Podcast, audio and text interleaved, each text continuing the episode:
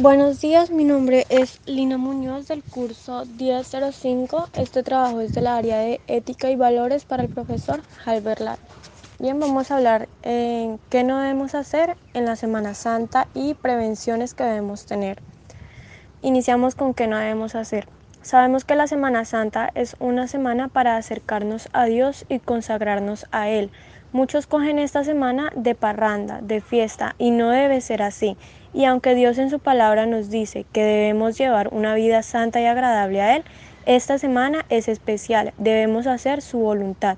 Sabemos que la Semana Santa es una tradición que no se debe perder, ya que nos lleva a vivir en santidad. Recuerda que no es una semana más y que dando ejemplo todos podemos mejorar. Bien, las prevenciones son, eh, sabemos que, que pues esta semana es para para conocer más de Dios y, de su palabra, pero muchas personas lo cogen para, irse de vacaciones, etc.